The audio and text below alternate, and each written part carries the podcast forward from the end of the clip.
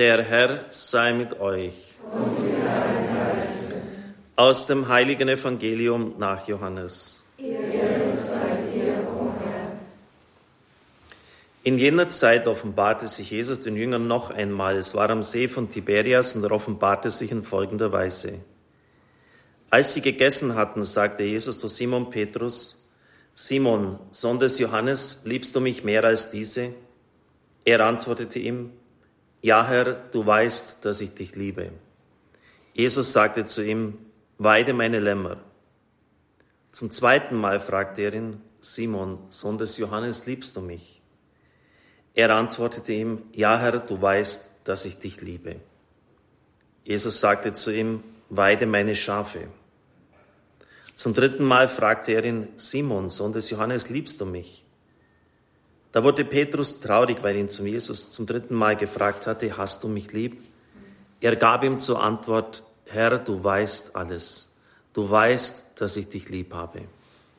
Jesus sagte zu ihm, weide meine Schafe. Evangelium unseres Herrn Jesus Christus.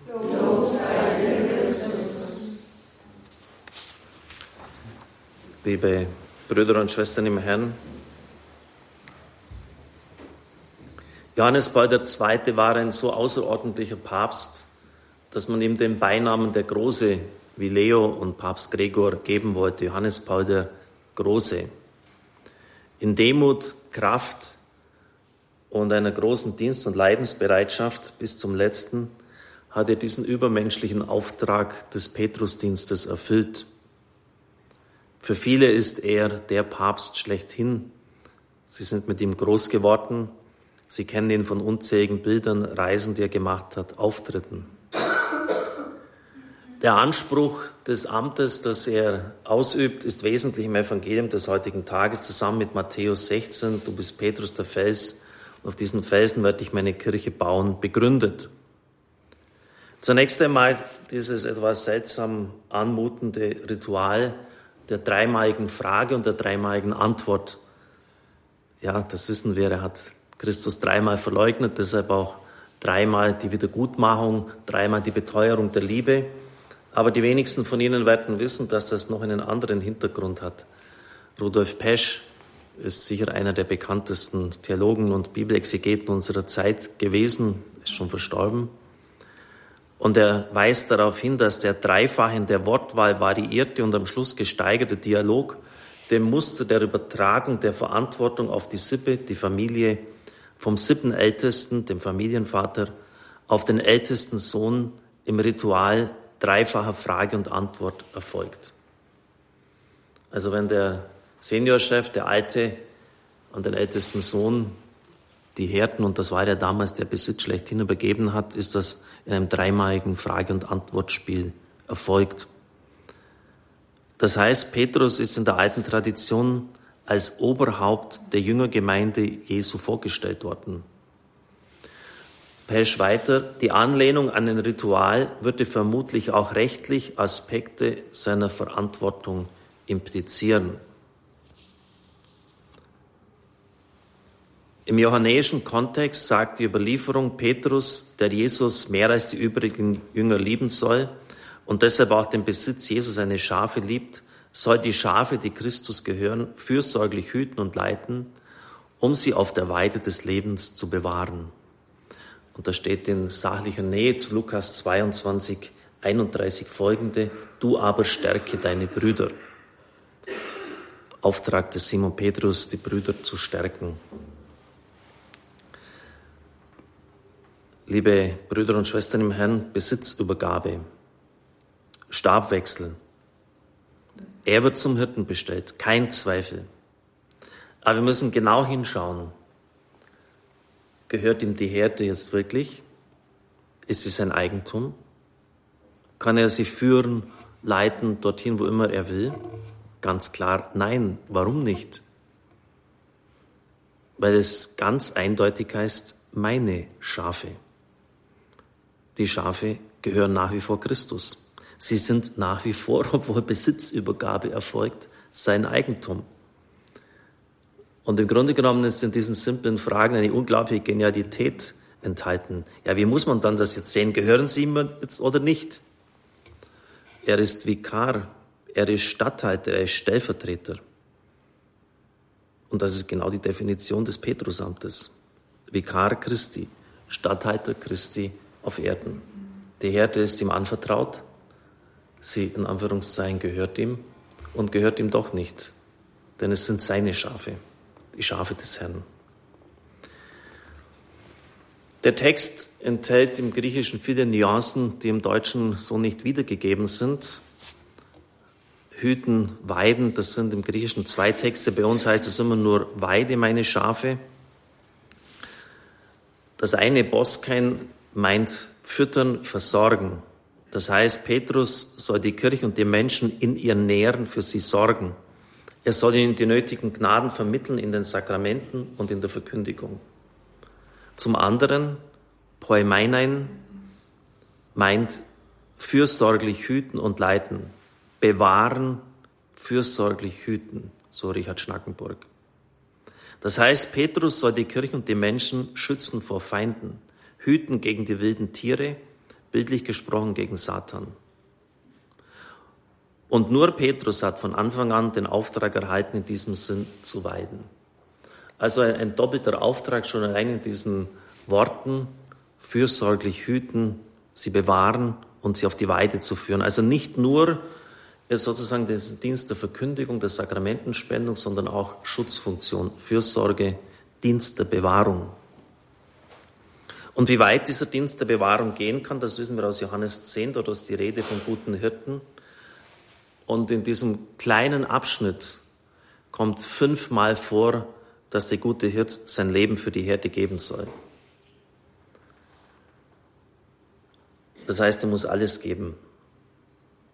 Auch wenn die Herde ihm nicht gehört, letztlich nicht gehört, ist es kein Job. Dann wäre er Mietling. Er muss restlos sich einsetzen. Und wenn man jetzt mal so anschaut, wie viele auch ihren Oberhirtendienst so definieren, Ruhe ist des Bürgers, des Oberhirten oberste Pflicht. Und wie die Angst vor den Medien und dort durch das Dorf gejagt zu werden, das Tun und Denken vieler unserer Oberhirten bestimmt, dann kann man bestimmte Fragezeichen anbringen. Warum schweigen sie so oft, während sie reden sollten? Ich denke zum Beispiel jetzt an Gender Mainstreaming. Ich weiß durchaus, dass diese Unterscheidung zwischen biologischem und soziologischem Geschlecht Sinn macht und dass man da gute Forschungsarbeiten anstellen kann. Allerdings, wenn man dann anschaut, wie eine bestimmte Spielart des Genderismus jetzt, und zwar eine extreme, direkt in die Lehrpläne einfließt und katastrophale Auswirkungen für unsere Kinder und Jugendlichen hat, wenn man das den Leuten auf der Straße erzählt, dann, dann schüttelt jeder den Kopf und, und sagt, das gibt's doch gar nicht. Wollen die das wirklich tun? Die meisten wissen es ja gar nicht. Und wenn dann ganze Bischofskonferenzen, ich könnte jetzt vier Stück an der, auf der Stelle aufzählen, davor warnen, dann fragt man sich schon, wo denn die Stimme der Hirten in unserem Land ist. Warum wird dazu nichts gesagt? Oder warum braucht es Jahrzehnte, bis Bischöfe mitmarschieren im Marsch für das Leben in Berlin, wie jetzt. Es waren ein paar Weihbischöfe, Bischof Vorderholzer in, von Regensburg.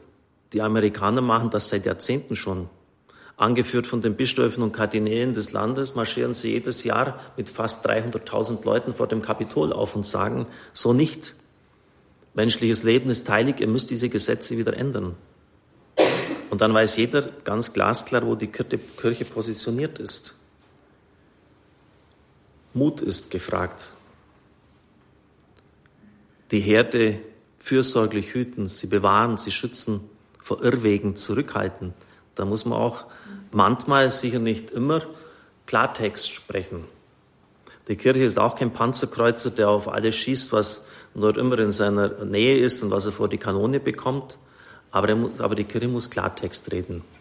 Und wenn ich etliche Bischöfe kenne, wo ich genau weiß, dass er da selber gar nicht dahinter steht, was er sagt, aber es halt medienkonform ist, dann muss man schon Fragezeichen anbringen.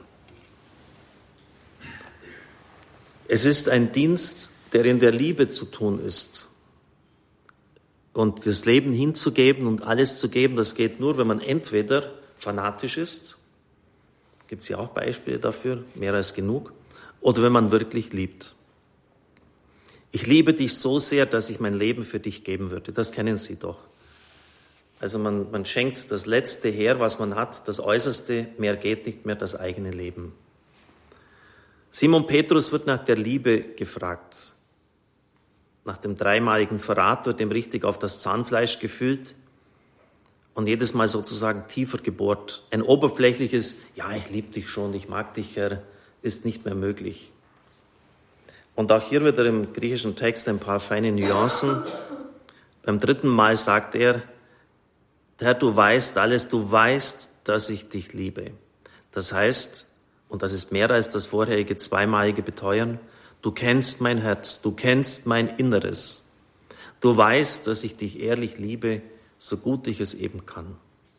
Petrus hat alle Selbstsicherheit aufgegeben.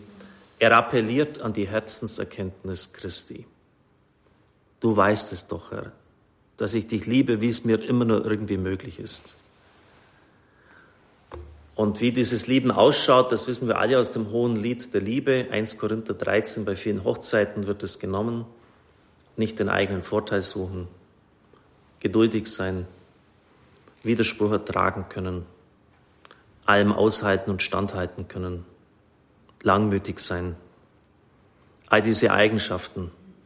Liebe Brüder und Schwestern im Herrn, und wenn ein Hirte in dieser Weise selbstlos ist, und wenn man spürt, dass er für die Sache brennt und da ist, dann ist es auch nicht schwierig, ihm zu folgen.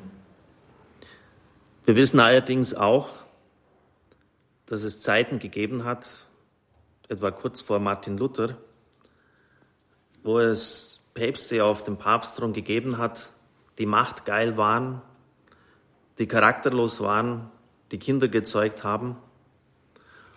Und irgendwie habe ich sogar ein Verständnis dafür, dass Martin Luther dann gesagt hat, so nicht, Freunde. So kann es nicht gehen. Und das ist überhaupt gar kein Vorbild, wenn man nur sich selber weidet und die Kirche und dieses oberste Amt im letzten und im tiefsten missbraucht. Aber ich hoffe, und ich sage das an unseren, zu unseren evangelischen Freunden, weil ich weiß, dass viele von ihnen auch zuhören, auch die Heilige Messe mitverfolgen.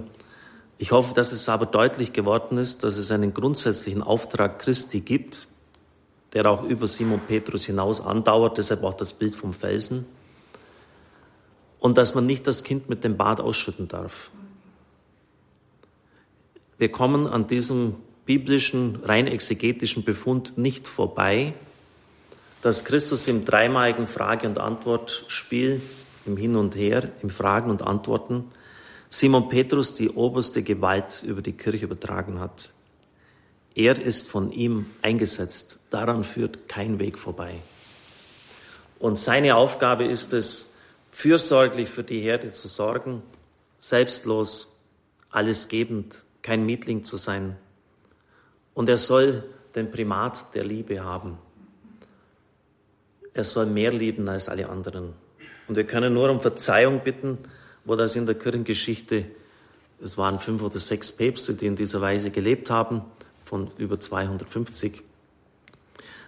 Das können wir nur um Verzeihung bitten, wo dieses schlechte Beispiel gegeben worden ist, auch unseren Geschwistern gegenüber, aber auch zugleich zu bitten, dieses Wort, so wie es hier dasteht, ernst zu nehmen mit allen Konsequenzen, die sich daraus ergeben. Amen.